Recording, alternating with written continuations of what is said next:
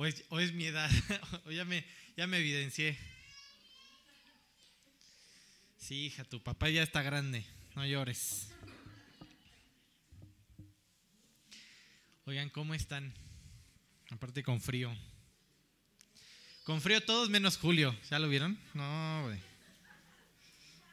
Le digo que deje de presumirnos su juventud. Este, no sé si tengan alguna alguna pregunta o algo que compartir. ¿No? ¿Todo bien? ¿Tu hijo? ¿Todo bien? Le da la pena eso que soy su papá. Bien, este, pues vamos a empezar. Igual hay que meterle velocidad para echarnos el ensayo. Este, vamos a terminar hoy con Filadelfia, ya, Few, ¿no? Este, vamos a ver un poquito de, la que viene. Este, pero bueno, al final de cuentas, eh, ver eh, estas promesas con las que cierra con, con Filadelfia, de verdad, son de aliento. Son de aliento. Este, tienes, vamos a hacer un pequeño contraste entre un modelo de lo que tienes que hacer y el modelo de lo que no tienes que hacer, ¿no? Ese mensaje a la Odisea tan, tan deprimente, la verdad es, literalmente le está diciendo que, que son un vomitivo, ¿no? Este, y tú vas viendo las etapas de la iglesia, ¿no? Eh, si tú ves cronometrado a lo largo de la historia, estaríamos en la etapa de Filadelfia. No quiere decir que todas las iglesias sean saludables hoy en día, pero que ahí tienes a un cierto grupo de personas que siguen fieles tratando de empujar el ministerio, ¿no? Y mandan misioneros y siguen, siguen buscando almas, ¿no? Siguen manteniéndose fieles. Sin embargo, imagínate lo que viene después. Describe a este grupo de personas dentro, eh, dentro de la tribulación, la odisea, ¿no? Ya ni me va ni me viene, ¿no? Creen lo que quieras. Sí, yo soy, se supone que cristiano, pero pues creen lo que quieras. Lo importante es creer, ¿no? Ya sabes, este tipo de mensajes absurdos, absurdos. Quiero cerrar el año con este estudio porque es mi último estudio seguramente del, año. Este, ya se viene, se viene en campaña, se vienen los dos últimos domingos. Eh, los vamos, lo, más seguro ya les avisaremos después, pero lo más seguro es que se transmitan solamente porque cae 25 y primero, ¿no? Entonces ya veremos qué se hace en esos dos últimos, si solo se transmite o si alguno sí puede venir, pues se abren puertas, no sé, ya veremos, ¿no? Este, el asunto es que quería cerrar el año con este estudio, porque no me dejarás mentir, como creyentes necesitamos muchas veces ese aliento que nos haga sentir otra vez útiles en las manos de Dios. ¿no? O sea, sí, voltear a ver a Dios y escuchar los versículos y lo que te memorizaste y escuchar a un Dios que es fiel, que no cambia, que su misericordia es para siempre, es maravilloso, sí. Pero voltear y ver el caos que a veces hacemos, la verdad, a veces es complicado. Y entonces necesitamos otra vez esa respiración de boca a boca que nos haga sentir útiles de nuevo en las manos de Dios, sentir que vamos bien, sentir que pues vamos jalando ahí con, con la reserva, sí, todo lo que quieras, pero ahí vamos, ¿no? Y Dios sigue manifestando su gracia para con nosotros. Este es ese tipo de estudio y quería cerrar así. Vamos a leer estos eh, últimos versículos, eh, este último mensaje a la iglesia de Filadelfia. ¿De dónde venimos? Venimos de estudiar esta idea del rapto, esta idea de te voy a guardar de la hora, ¿no? ¿Cómo sabemos que no ha sucedido? ¿Cómo sabemos que no ha sucedido? Bueno, pues la descripción que le da eh, a Filadelfia es demasiado gráfica como para creer que ya sucedió. Literalmente le dice que le va a guardar de la hora de la prueba sobre qué? Sobre el mundo entero. Y o lo guardaron muy bien, o no ha pasado, que en realidad es eso, ¿no? No ha habido eh, aún una prueba mundial del tamaño que se describe en Apocalipsis. Así que no, no creas, oye, ya estamos a la mitad y mm, hay muchas posturas, pero bueno, al final de cuentas es muy claro y tiene que ser algo global, ¿no? Entonces venimos de esta idea y ahora les va a dar respiración de boca a boca. De, hecho ya lo está haciendo desde antes, estas promesas de guardarte pues son maravillosas, pero seguirá alentándolas. Esto es maravilloso. Yo quisiera, ¿no? Este, que estas fueran las únicas palabras que se entonaran de parte de Dios hacia mi vida, ¿no? puras palabras de aliento como esta iglesia de Filadelfia. Todos anhelamos eso. O bueno, por lo menos debería de ser así. A ver, vamos a leer Apocalipsis 3 del 11 al 13. A ver, Lupita.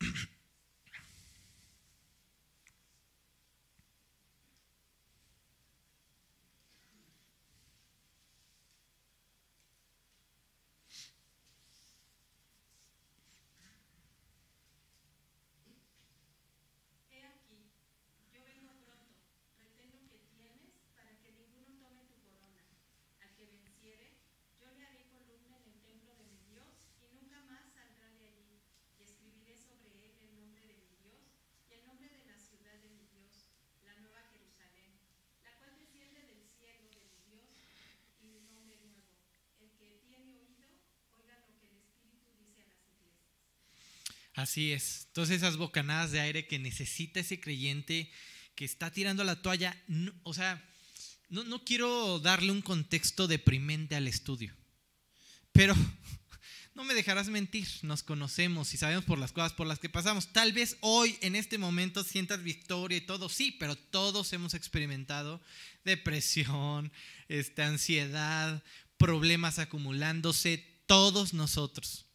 Y cuán cuánto necesitamos a ese Dios soplándonos aliento de vida, ¿no? O sea, haciéndonos vivir de nuevo. Oye, compadre, no se ha acabado, aquí sigo, ¿no?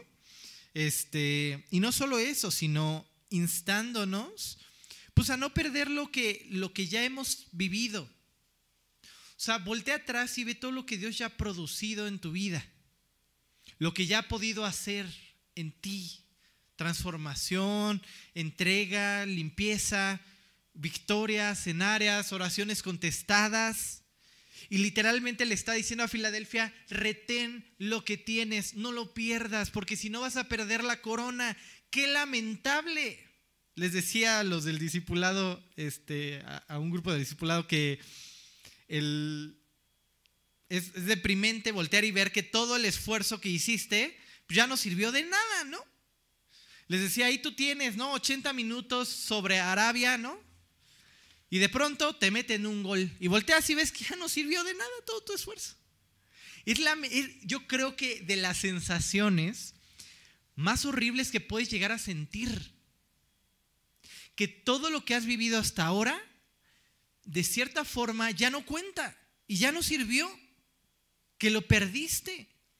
Que el diablo arrebató, que, ¿no?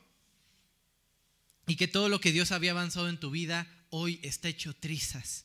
Esa sensación es la que le quiere evitar ¿no? a Filadelfia. Filadelfia, retén lo que tienes porque si no vas a perder la corona. Y no es que estés a punto, sino que todos tenemos que estar vigilantes. ¿Por qué? Ah, porque ¿qué crees? Todos olemos a carnitas. Todos traemos una naturaleza que en cualquier momento se pira y hace locuras. Todos. Por más años en Cristo que tengas, por más versículos que te sepas, ¿sí? Todos. Qué lamentable llegar a ese momento en el que voltemos a ver lo que hemos vivido y todo se haya perdido. Y nuestro clamor, nuestro llanto sea de dolor. Chécate esta escena.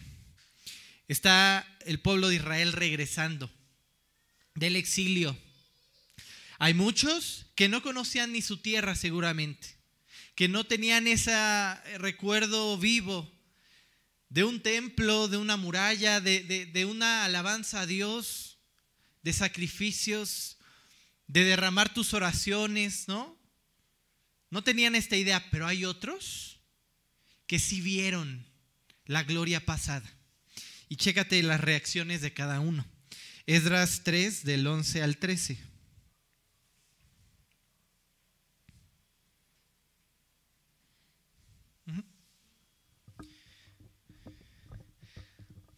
Mis diapositivas, mis diapositivas están de adorno, ¿verdad? Se ve tan poquito que, que, que de plano mejor en la Biblia bien.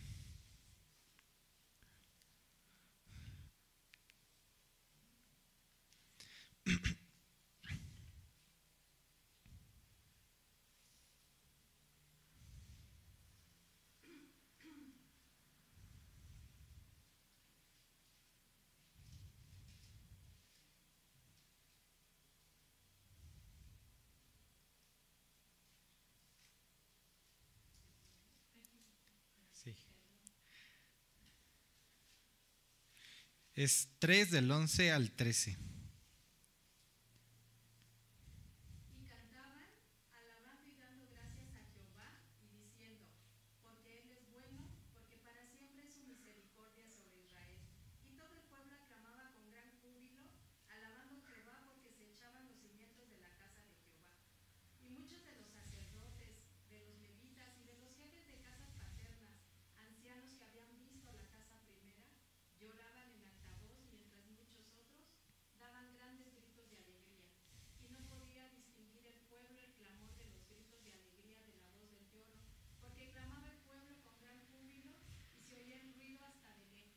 ¿Sí ven la diferencia?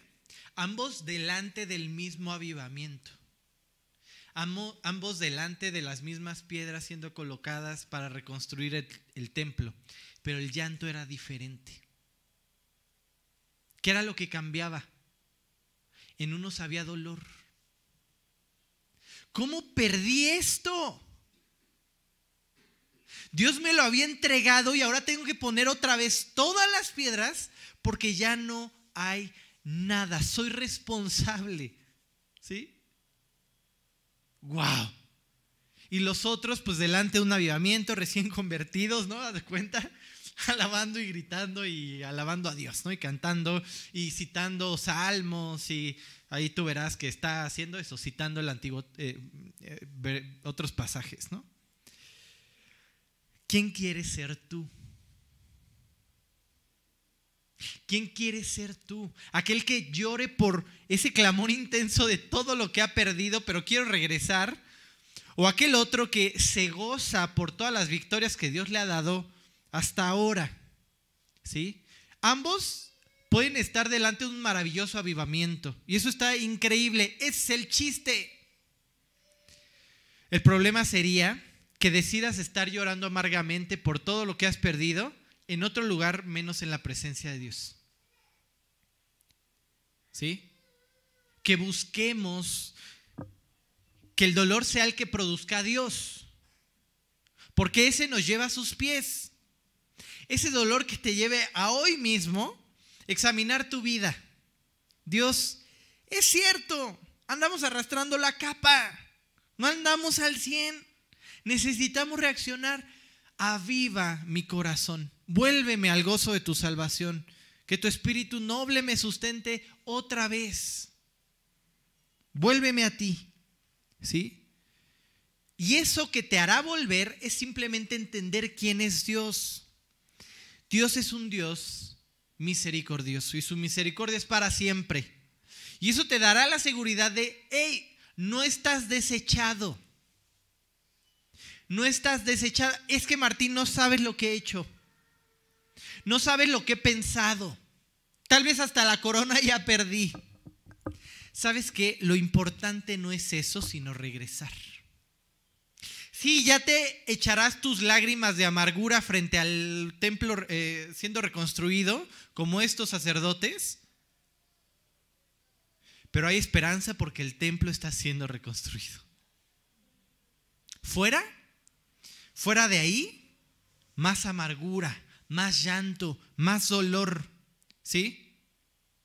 Así que acércate sinceramente delante de Dios sin pretensiones y vuelve al gozo de su salvación. Vuelve a sentir ese Dios que se presentó hace años, meses, días delante de ti y te transformó. Ese fuego que inició el templo de Dios en nuestro corazón. ¿Te acuerdas de Pentecostés, no? las, lenguas de fuego y O el Sinaí con el fuego, ¿no? También. Esta es la idea de un Dios consumiendo y llenando algo, llenando el lugar con su poder, con su fuerza. La otra, la otra es llorar, lamentarse por algo que no va a volver. ¿Sí? Imagínate aquel matrimonio. El esposo decide irse. Y en algún momento decide regresar solamente para darse cuenta que todo fue destruido por su decisión. Su relación de pareja, sus hijos ya no lo quieren. Veto a saber todo lo que pueda llorar. Pero ¿quién quiere ser tú? Les decía a algunos jóvenes en el discipulado, oigan, no es por cargarles la mano, pero no tienen que aprender sobre lo vivido, ¿eh?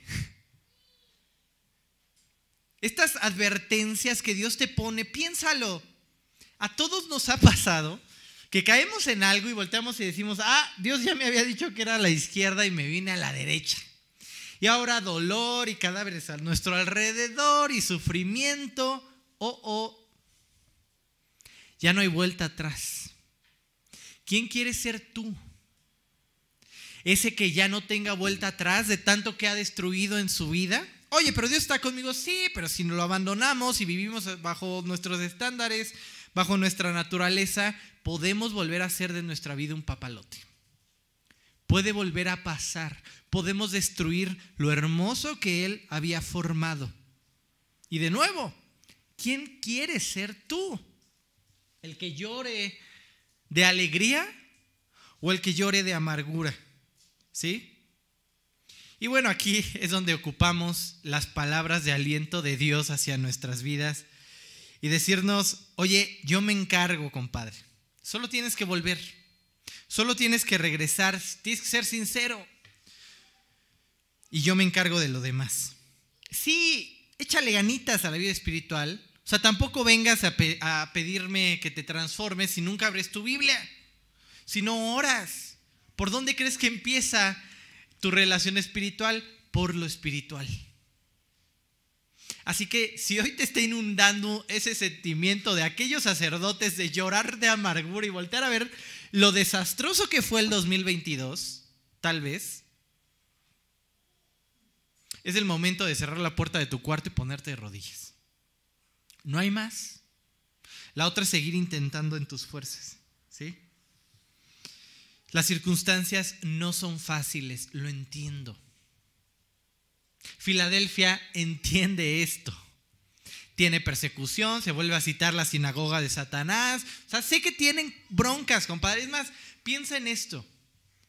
Tienes un temblor en esta zona que estás enfrentando a, los romanos como, estos cuatro son medios loquitos y andan moviendo a las masas y hay un avivamiento ahí, pues no los voy a ayudar a reconstruir. Roma no los ayuda a reconstruir. Así que tienes a tu alrededor qué? Caos. Persecución. Sí. Pero tal vez la pared de tu templo se cayó, de tu sinagoga, lo que quieras. Pero hay destrucción a tu alrededor y en ese momento Dios les dice algo maravilloso. Bocanada de, de aire. Chécate estas palabras. Yo, yo los haré columna en el templo de mi Dios. O sea, ¿por qué les está diciendo esto? Porque en primer lugar, conoce su situación. Sé que estás viviendo entre escombros, porque estos compadres no te van a ayudar a reconstruir, no tienes los recursos, y hay un caos a tu alrededor, tal vez perdiste tu casa, yo qué sé, pero yo me encargo de reconstruir. Qué maravilloso ver a ese Dios de nuevo, que lo hemos venido viendo a lo largo de estos estudios, que se involucre en lo que vives. Dios no es un Dios ajeno a tus problemas.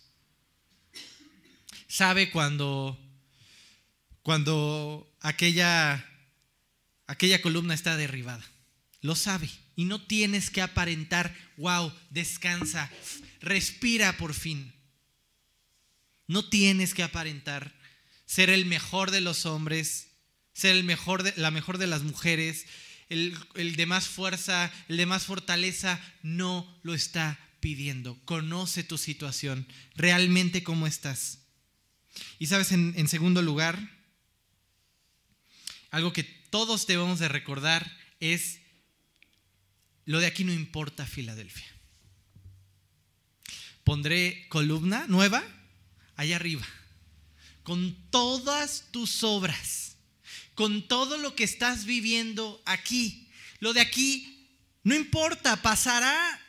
Así como ves esas columnas derribadas en el suelo, esas paredes en el suelo, todo queda hecho añicos y nada te llevas. platicaba sobre alguien que tenía muchos millones y muchas empresas y cosas y se fue sin un quinto y dejó un desastre de sus empresas. Y luego, para todo lo que te dedicaste, Filadelfia, no pongas tus ojos en las cosas de este mundo. Tal vez esa casa no vuelva a levantarse, pero te pondré columna en el cielo. ¿Por qué más vivir? Lo absurdo en realidad es vivir por algo que en realidad no va a permanecer. Eso es realmente lo, lo absurdo. ¿Sí? Quiero decirles que, y quiero abrirme con ustedes, este año ha sido un año muy complicado para mí. En la semana platicaba con amigos y, parte de lo que decíamos es que te ha enseñado Dios ¿no? durante este año. Y algo que decía yo es, he vivido mi vida con muchas respuestas de oración, con un Dios bien cuidadoso y he tenido broncas. Sí, pero nada comparable con este año.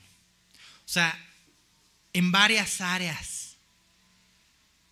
Y yo les decía, yo sentía que era un Dios diciéndome, así agarrándome de las orejas y diciéndome, Martín, aguas con las cosas que están por morir. ¿Se acuerdan de esas palabras? A Sardis. Aguas con lo que está por morir. Y ahí andas flaqueando en todo, ¿eh? Espiritualmente, en tu matrimonio, con tus hijos, en tu chamba. Y mira, mientras te digo esto, siéndote muy sincero, digo, no está mal ponerte esta parte de mí. ¿Por qué? Porque todos somos iguales. Y mientras me estás escuchando, seguramente tú te vas a poder ayudar junto conmigo contándome tus penas. Porque todos pasamos dificultades.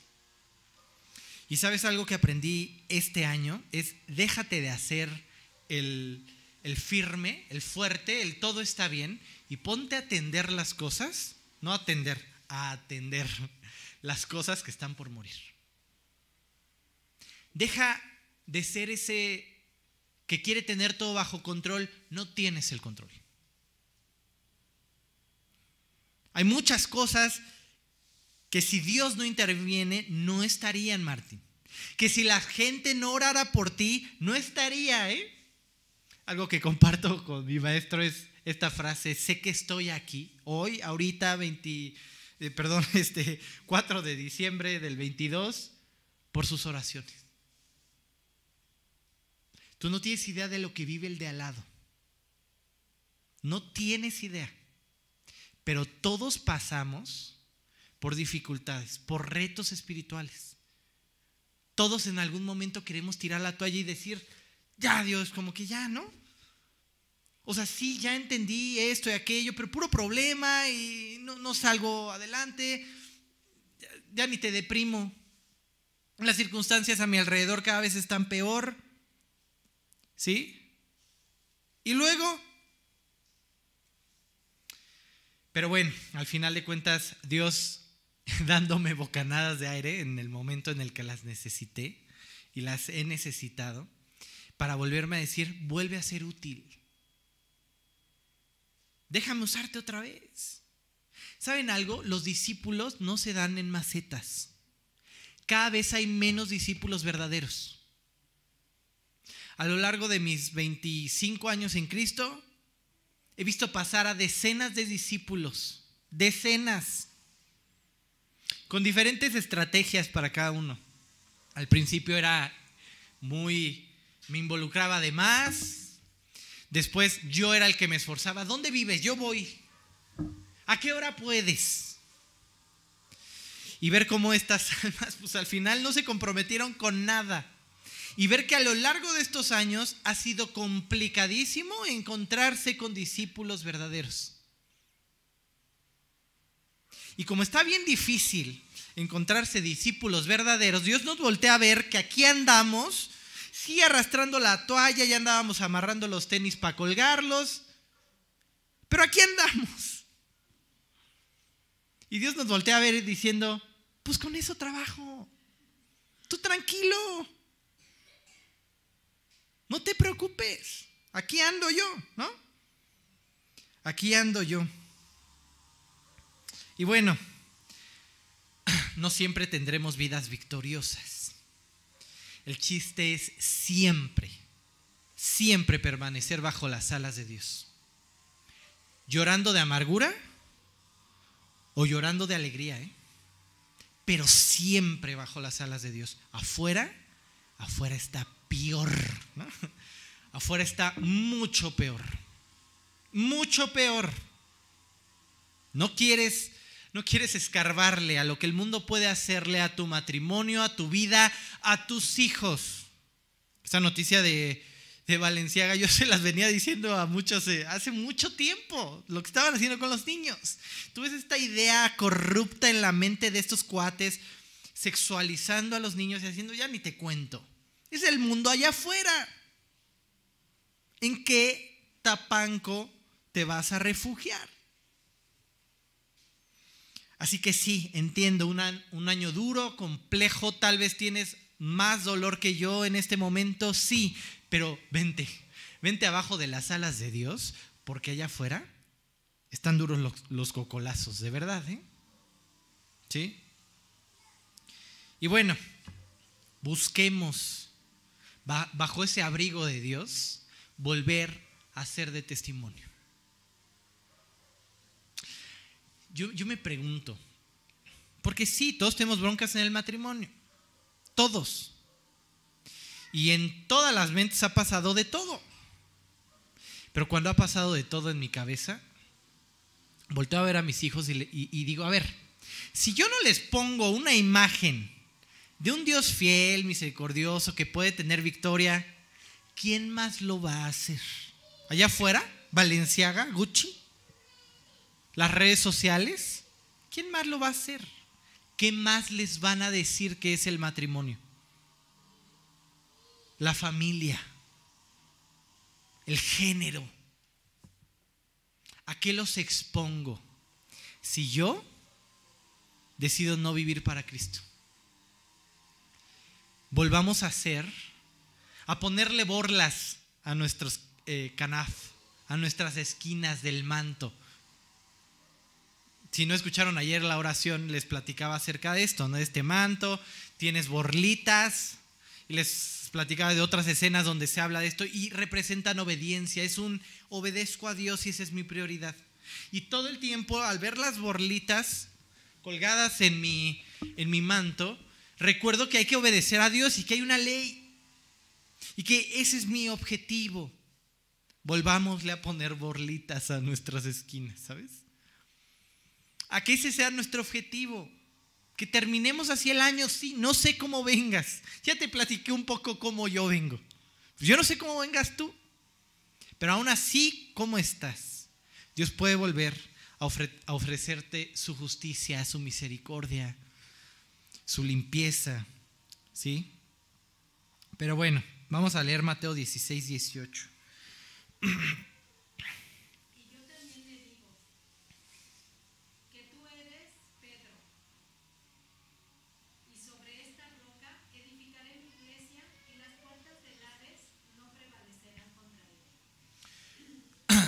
Los del discipular no pueden contestar, ya se la saben. Pero en todo este rollo a lo largo de estos meses, entendía este versículo. O sea, yo me sentía en la trinchera y casi, casi ahí en el suelo hecho bolita, siendo pateado por todos alrededor, ¿no? Las broncas, la, la, economía, ya sabes, ¿no? Así como uno se siente cada, cada fin de semana tal vez, ¿no? Y entonces eh, leí este versículo y hay mucho en este versículo, está frente a las puertas de pan, ahí en eh, este, Cesarea de Filipo, ¿no? Y, está hablando de, de esta guerra espiritual. Sí, sí, hay mucho en estos versículos, pero está hablando de la iglesia y está hablando de una postura de la iglesia. ¿A qué te suena? ¿Qué imagen está poniendo en tu cabeza? ¿Y las puertas del Hades? no prevalecerán contra ella. ¿Qué imagen está poniendo de la iglesia? ¿Qué está haciendo la iglesia? ¿A qué te suena? O sea, ¿cuándo has visto puertas ahí siendo destruidas? En una guerra. ¿Quién está destruyendo la puerta? El que está atacando. ¿Qué posición está poniendo a la iglesia de ataque?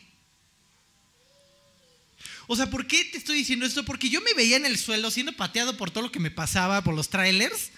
No, tú tienes que estar ahí en la puerta arrebatándole almas al infierno. Para eso te diseñó Dios, para eso llegó a tu vida, para eso puso su espíritu en ti. Para que tuvieras victoria. Ah, no, ahí está Martín sacando el látigo cada viernes por todo lo que sufre. ¿Te imaginas el testimonio que damos hacia afuera? Ahora, yo, yo, pensaba esto, ¿no? Aquí echado en mi cama con depresión, ¿qué mensaje le mando a mi hijo? Que Dios no es suficiente, ¿eh? Que Dios no es suficiente para arreglar mis broncas, para que yo perdone, para que se restauren relaciones, Dios no es suficiente, hijo. Ahora, échalo hacia el mundo a ver qué decide después. Todos necesitamos hacer, hacer algo hoy. Todos. Pongamos, pongámonos a, a cuentas. 52 veces a lo largo, por ahí de 55 veces, a lo largo del libro de Jeremías se habla de arrepentimiento. Reacciona Israel. No tienes idea de lo que viene, reacciona. El llanto se va a convertir en amargura, lo que ya estudiamos. Y a tiempo Dios, Dios ahorita diciéndonos, ya, déjate de rollo, sí, bien orgulloso, y sí, voy a hacer que mi mujer me obedezca o que mi esposo cambie y yo me voy a encargar. Sí, sí, ya entendí que tienes 30 años en Cristo, sí, e-, eres la mujer empoderada, el hombre macho alfa, sí. Déjate orgullo, bájate de ladrillo y ve a arreglar con Dios. Es el único camino viable. Fuera de eso, puras broncas. Y se multiplican, ¿eh? como gremlins. Poquita agua ya son 20. Y otra llamada ya son 50. Y no, no quiero darle este tono al estudio de depresión, no, pero seamos sinceros. Los cocolazos están duros. De verdad. Todos pasamos por lo mismo. Los mismos padecimientos se van cumpliendo en vuestros hermanos en todo el mundo. Tranquilo, y sabes la otra cosa que todos compartimos, pues Dios sosteniéndonos de la mano derecha. Y por eso estamos aquí todavía, ¿no? Bueno, a ver, vamos a leer Josué, Josué 6:26. Martín, ¿qué implica hoy salir igual que como llegué? ¿Qué implica? Implica mucho, ¿no? Sin duda.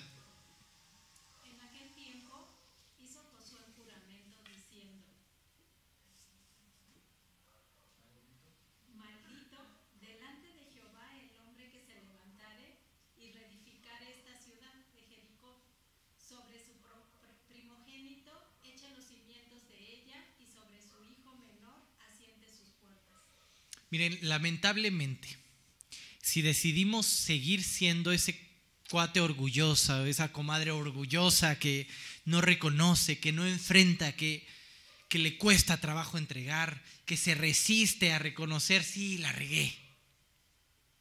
Lamentablemente no solamente vemos nuestra vida entrando en amargura, en depresión, en problemas, sino que vamos dejando cadáveres a nuestro lado, a nuestro paso.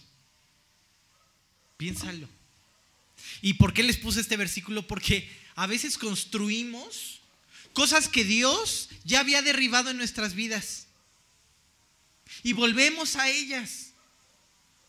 Pensando que, bueno, solamente nuestra vida va a ser afectada. No, no. Te tengo noticias. Hay gente viéndote. Hay personas viéndote. Ya deja tú el vecino, sí, ya ni modo, pero pues mira, te mudas y ya que no me vuelva a ver, lo bloqueas de Facebook, ya, ¿no? Pero ¿y tu familia? ¿Tus hijos? ¿Tu esposa? Porque no solamente afectamos nuestra vida. Así que salir igual que como llegamos, aparte de enfatizar tu orgullo, es un me vale lo que le pase a mi familia, a la gente que está a mi alrededor, no me importa. Seguiré dando escopetazos al aire y a quien le toque. Eso implica. Eso implica no arreglar. Eso implica no enfrentar. ¿Sí? Ahora, hay algo que se manifiesta en una vida así de fría. Hay muchas características, sí, pues ya se le quita el brillo de la cara, ahorita vamos a ver por qué en Eclesiastes 8.1. Este, de hecho, vamos a leerlo, si quieren. O sea, esta idea de que presentarte a Dios es lo que te hace brillar y sonreírle a la vida aún como, está. Entonces, el que se aparta, no, no está ahí, si quieres irlo buscando, Eclesiastes 8.1. Este esta idea de que Dios pueda trabajar en tu vida para hacerte disfrutar eh, tu salvación, eh, lo que estás viviendo, a tu familia, ¿sí? Esta idea de transformar ese corazón que se va endureciendo por nuestro pecado cada vez más y cada vez más, ¿sí? A ver, eh, ajá.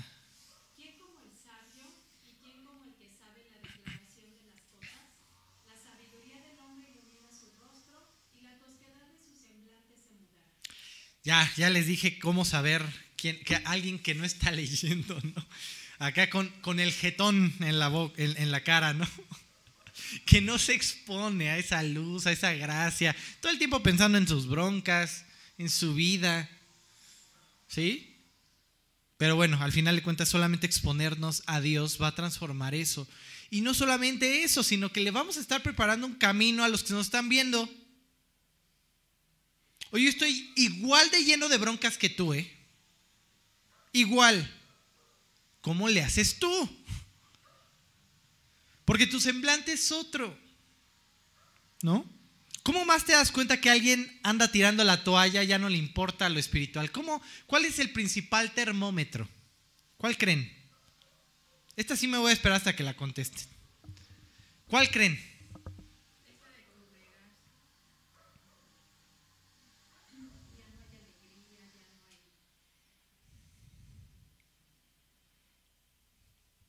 ¿Qué creen? ¿Cómo? Ya no habla de Cristo. Le valen las almas. Le valen las almas. Eso es algo que solamente produce Dios. Somos egocéntricos por naturaleza, déjame te digo. Y si no, voltea a ver tus brocas matrimoniales. ¿A poco no son por orgullo? A ver quién gana. Ay, yo no me voy a dejar de este loco y de esta loca. ¿Sabes?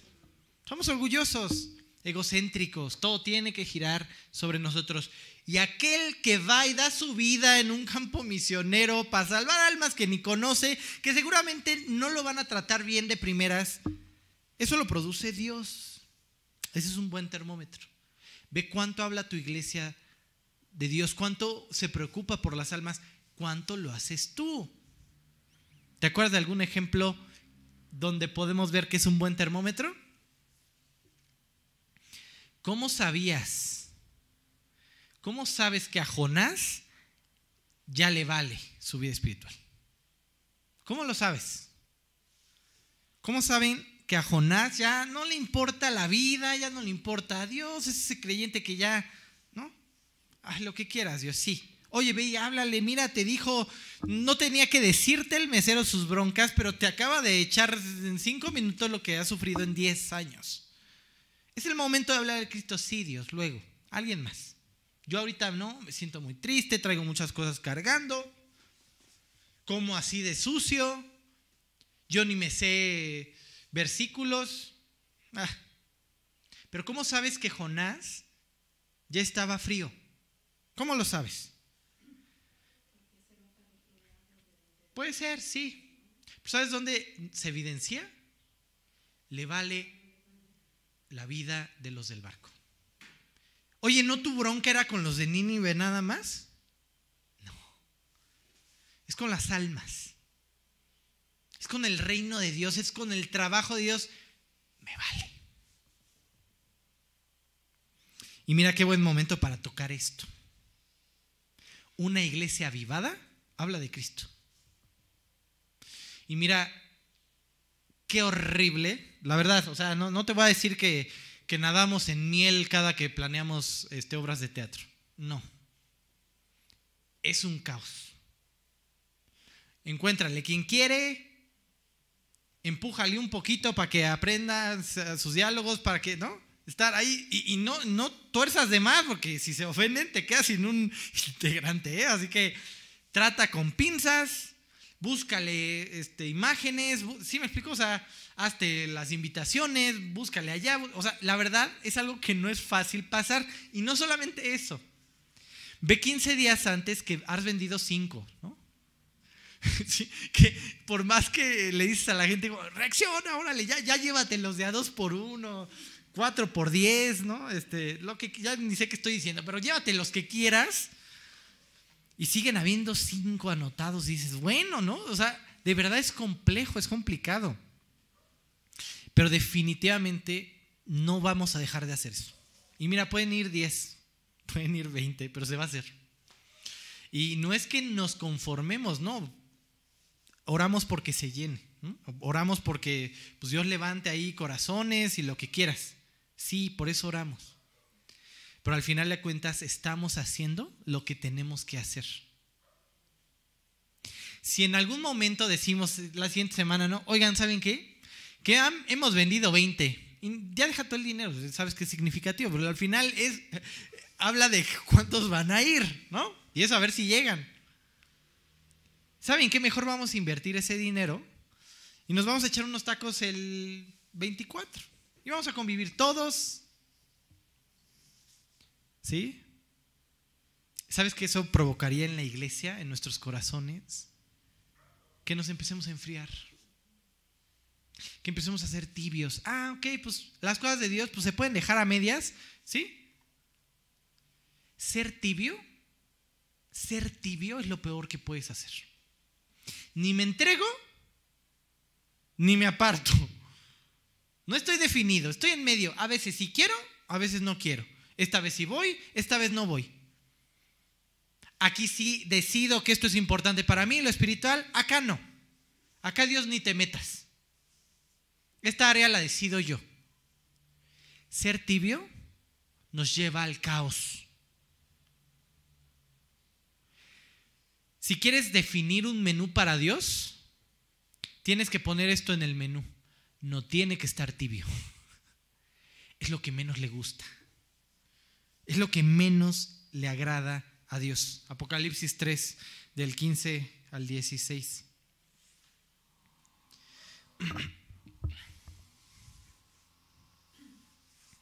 Yo conozco tus obras, que ni eres frío ni caliente.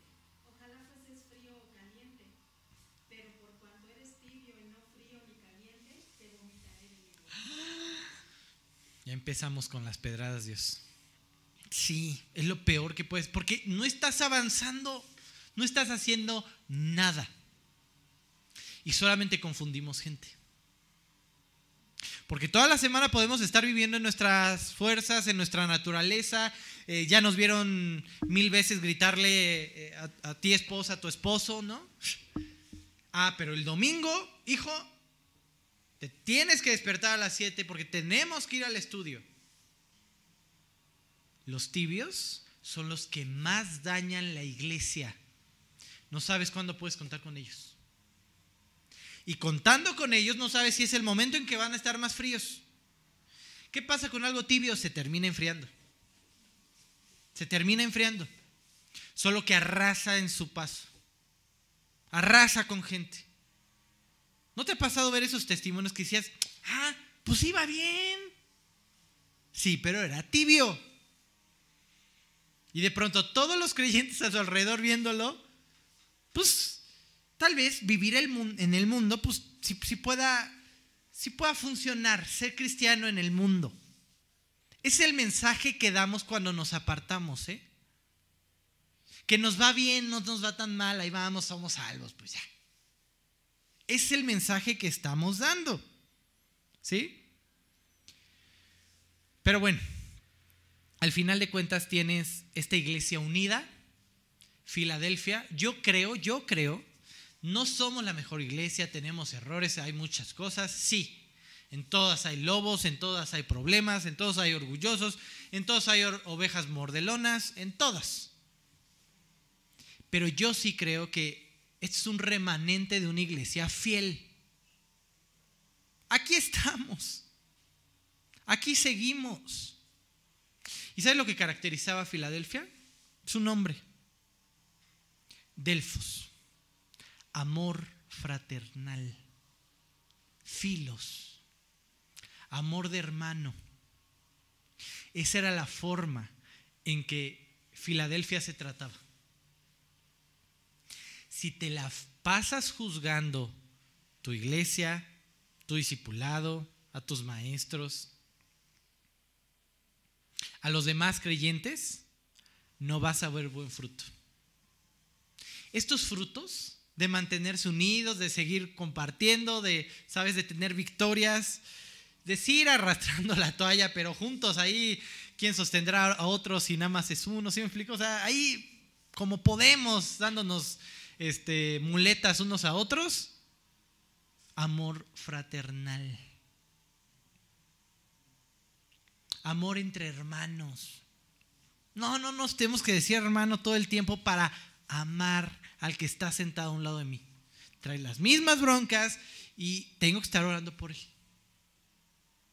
Unámonos como esa iglesia de Filadelfia. No hay otra. ¿Acaso has visto ejércitos de un solo soldado? No. Van en grupos. Cada quien tiene su labor. Uno ve la retaguardia, otro ve acá, otro ve allá, otro ve la radio, otro ve... Pero ocupamos un grupo. Sí, el avivamiento empieza por cada quien, pero al final unidos con un amor fraternal. ¿Sí? sigamos siendo ese remanente. Porque hoy volteas a tu alrededor y hay, hay personas que ya no están, que ya partieron con Dios, que ya nos encontraremos allá arriba. Y quiero decirles algo, es la única forma en que es aceptable no estar sentado aquí. Que Dios nos llame a su presencia. Porque si no, vamos a ser parte de ese grupo que se enfrió que fue tibio, que no corrió la carrera. Es la única forma en que tienes que aceptar no estar aquí sentado, que Dios te llame a su presencia y correr la carrera hasta el fin. ¿No? Bueno, a ver, vamos a leer Jeremías 23, 22.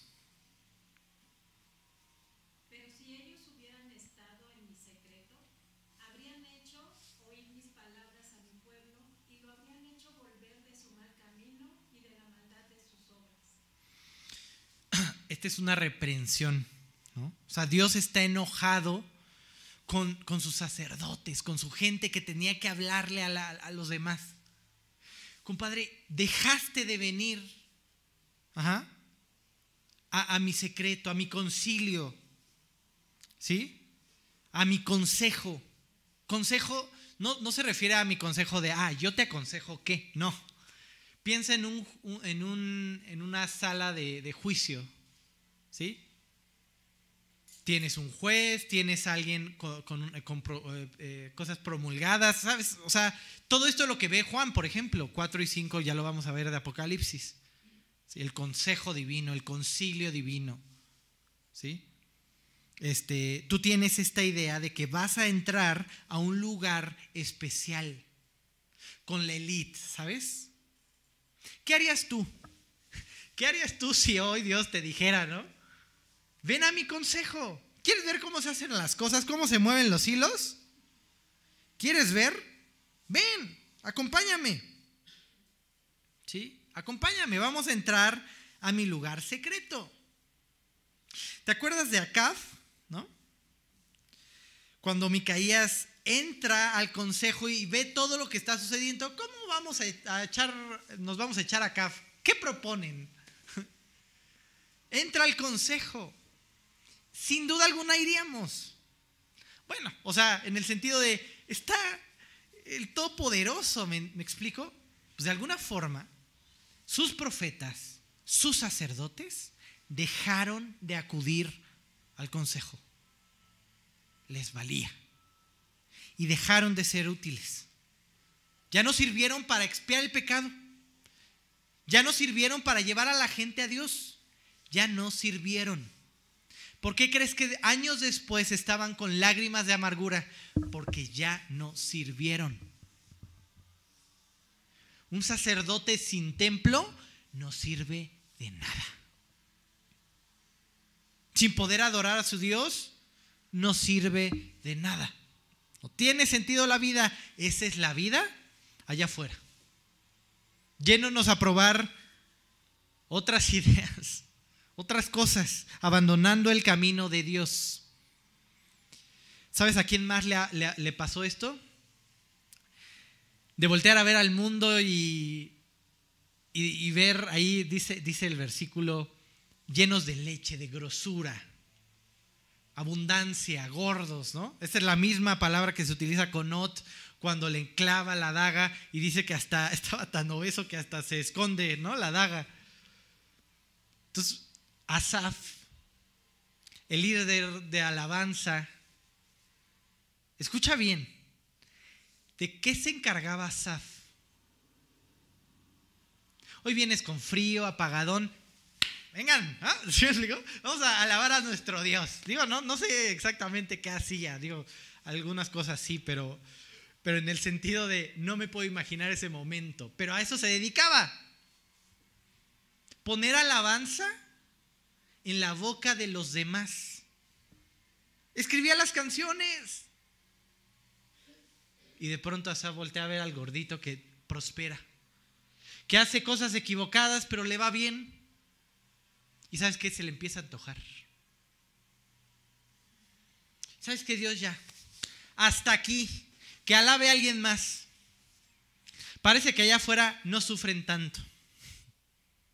¿Sí? ¿En serio, Asaf? ¿No conoces lo que viven en verdad? Si tuviéramos un incrédulo frente a nosotros y le dijéramos esas palabras, si ese incrédulo fuera feliz, ¿qué te diría? Es que ustedes sí son felices, sí prosperan. ¿Qué te diría? Sí, tengo igual o más broncas que tú, pero me las curo con, con chelas, con drogas, con sexo, con desconectándome, con paliativos. Sí. Y no solo eso, el fin de todos ellos, el infierno. El infierno. Y eso lo entiende Asaf. Mm, hasta que entrando en el santuario me di cuenta que el fin de ellos es una resbaladilla. No se agarran de nada. Y ahora, ¿qué implica eso? ¿Qué implica el infierno? Implica mucho. ¿Te imaginas? Terminar tus días, encontrarte con Dios y verlo a lo lejos, fruncir el ceño y decir, oye Gabriel, ¿está fulanito en la lista? ¿Quién Dios? Fulanito que dice, no, no está. Apartaos de mí. Ni siquiera sé cómo te llamas, compadre. Por la eternidad. ¿Es en serio, Asaf, que estás envidiando eso? Pero ¿cuál fue el problema de Asaf y de los sacerdotes que leímos, de esos versículos que leímos? ¿Cuál fue el problema? Dejaron de entrar al santuario, al templo, a la presencia de Dios. De ahí parte todo. De ahí parte todo. Es lo que menos deberías de estar postergando. Ponerte a cuentas con Dios. Cerrar eh, la puerta de tu cuarto y ponerte a orar. De ahí parte todo. Ah, por fin, entonces entendí cuando entré a la presencia de Dios. Tus cuates van a un hoyo. Y en cuanto a mí, casi resbalaban mis pasos. Entiendo en qué resbaladilla están, porque yo estaba ahí, a punto. Pero después dice Asaf, pero tu diestra me sostiene. Tu diestra me sostiene. No sé hasta dónde has llegado de la resbaladilla, envidiando al de al lado, pensando que aquí ya no hay fruto y mucho más que hacer. Pero bendito Dios que nos sigue agarrando, aunque sea de las greñitas. Pero para que no salgamos volando, vuelve a su secreto, a su consejo, a su presencia. Vuelve a escuchar las palabras que te hagan volver en sí, como Asaf. Independientemente de tu estado actual, que tan sucio o limpio estés. ¿Sí? Pero esta es una oportunidad que no puedes dejar pasar. Ni yo. Porque yo no sé hasta qué momento se me pira y como a Saúl, ni el arpa. Ni el arpa me hace. ¿Sí? Bueno, quiero, quiero terminar recordándote que Dios no es un Dios que te va a dejar así de fácil. ¿eh?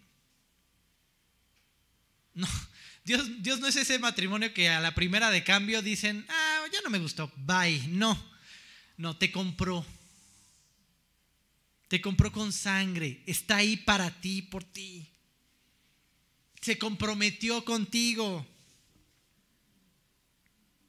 Así que la próxima vez que te sientas frustrado, deprimido, queriendo colgar los tenis, queriéndote divorciar, queriéndote acabar con todo. Ya me vale lo que opinen mis hijos, lo que opine la gente, me vale. Piensa en un Dios. Piensa en un Dios que te habla y te dice, te compré con mi sangre y me perteneces. Yo me encargo si me dejas. ¿Sí? Yo me encargo si me dejas. Y entonces deja tu berrinche y síguele. Síguele. Corramos la buena carrera. Y para finalizar el estudio, quiero, quiero definitivamente darles las gracias. Gracias por sus oraciones, porque definitivamente estoy aquí por eso. Gracias por su cuidado, por su amor manifestado en esas oraciones que envían no sé cada cuánto a Dios, pero gracias. Si tú tienes ese ministerio, no lo sueltes.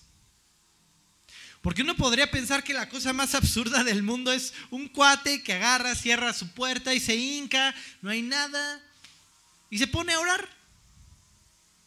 Ahí empieza todo. Muchas veces, muchas veces a lo largo de mi vida, seguramente he visto un campo de batalla tranquilo en el sentido no hay bombazos, ¿sabes? No, no huele a pólvora. Sí, pero ya, ya pasó una lidia de bombarderos a limpiar la zona antes. Esos son ustedes que oran por los demás. Esos son ustedes. Y mira, yo estoy seguro que puedo seguir disfrutando de, de mi vida, de mi matrimonio, porque un montón de bombarderos adelante de mí oraron por mí. Sé tú esa persona para alguien más. Vamos a leer Colosenses 4:12.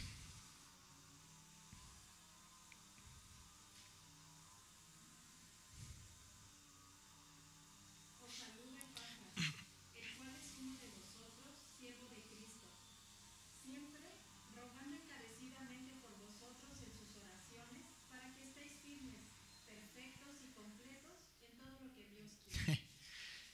Bendita vida que tiene un Epafras atrás. ¿No? Seamos el Epafras de los demás. Bueno, sí, la, la- la guerra es dura. Escuchar, no sé si has escuchado por primera vez un balazo de cerca, es ensordecedor. Ahora imagínate bombas, el olor, gritos, polvo. Uno se cansa, sí, pero ahí está Dios. Y esta idea que todos conocemos, esta historia tipo anécdota, de un cuate que todos los días iba a caminar por la playa, ¿no? Y siempre veía cuatro huellas, las suyas y los pies de Cristo. Y entonces entró en broncas. Vienen las deudas, las colegiaturas, problemas familiares, tu esposa se te subió a las barbas, no sé. Pero vienen las broncas. Y de pronto ves dos huellas y ya. Y entonces le ocurre reclamarle, Dios, ¿qué onda contigo cuando más te, necesitaba? Sí, te voy cargando, compadre, tranquilo. Te voy cargando. Sí, la guerra está bien cruda y difícil y opresión y persecución y no te quieren ayudar a reconstruir Filadelfia, sí, pero te voy cargando. Te voy cargando y ahí sigo. Así que bueno, todos los que tengan el llamado de Epafras, de orar por otros, síganlo haciendo porque lo ocupamos. Y por eso va a salir la campaña y por eso van a salir este, van, van a llegar invitados y por eso va a seguir esta iglesia y por eso va a seguir esta célula y por eso van a seguir tus pastores y por eso vas a seguir tú, por tus oraciones. Por tus oraciones. Bueno, este, sin más, pues hasta ahí le dejamos. De mi parte, bueno, este, eh, nos vemos en el, en los ensayos o en lo que venga y oremos mucho por, por las campañas. Este es un gran esfuerzo de todos, de todos, sí, de todos. Quedarse, venir sábado, es un esfuerzo de todos. Es parejo, yo sé. Pero es con solo un propósito, ¿no? Un solo, cuer un solo cuerpo yendo a apedrear las puertas del Hades, ¿no? Bueno, este, no sé si alguien tenga alguna duda. Si no, vamos a. Ajá.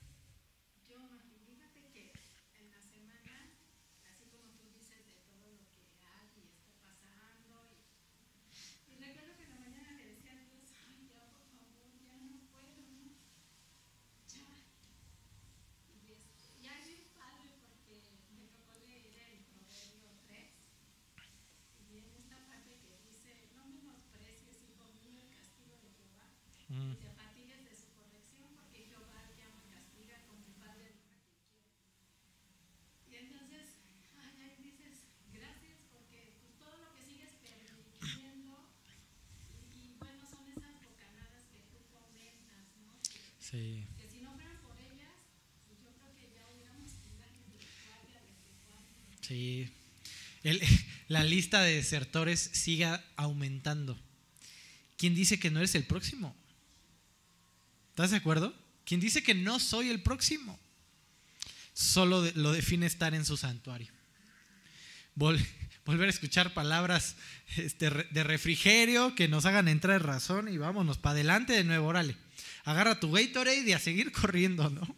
Este, a seguir corriendo. Eh, bueno, al final de cuentas, este, para eso también ocupamos a la iglesia, ¿eh? Rodense de personas correctas.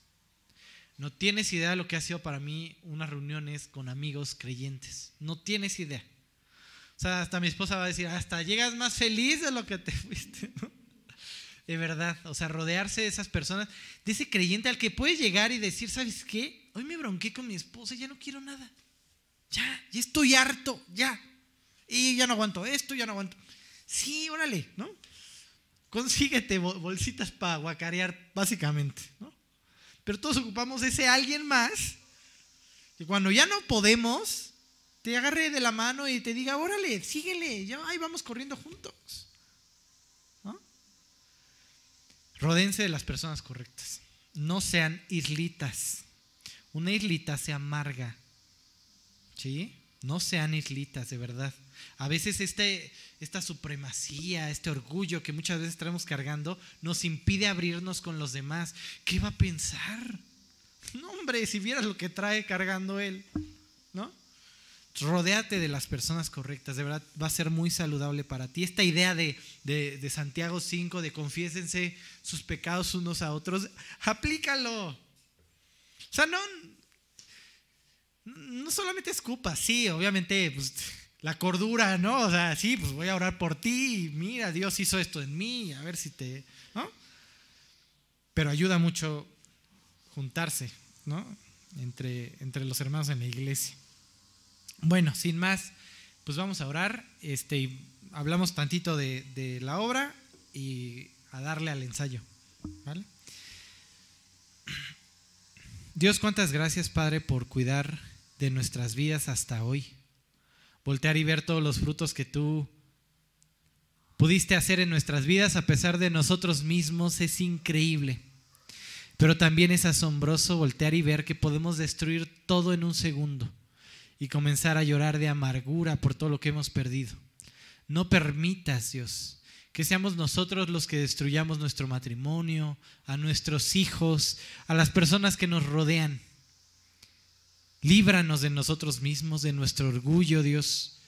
Y llévanos hoy a reconocer que te necesitamos, independientemente de cómo lloremos en tu presencia, estar en tu presencia, Dios.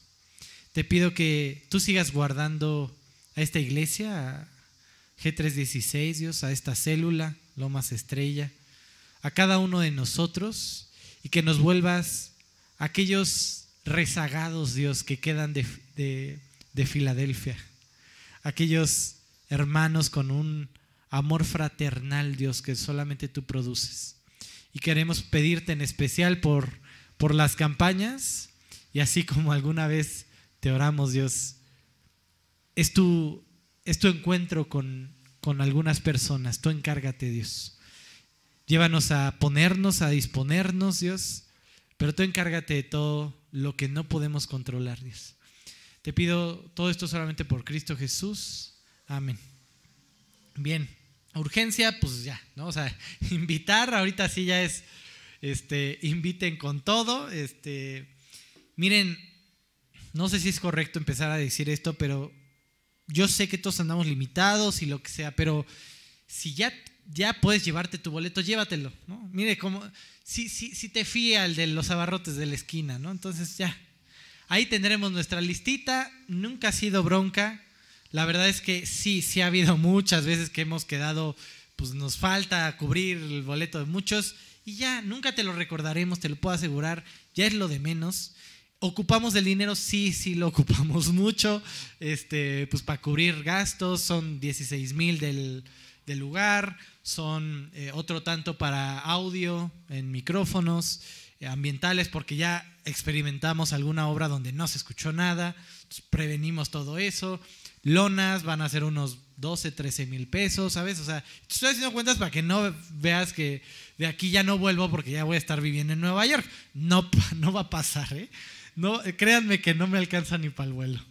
Este, pero eh, en ese sentido, pues invita, llévate boletos. A veces es eh, padre no tenerlo ya físico. Este, ya los tenemos impresos, eso también está padre. ¿Cuál es el de una hora y cuál es el de otra? Están diferenciados por colores, uno es rojo y otro es azul, ¿no? Digo, para que tú también no te equivoques. Ay, te di el de la una, no, es colores, ¿no? Véanlo por colores.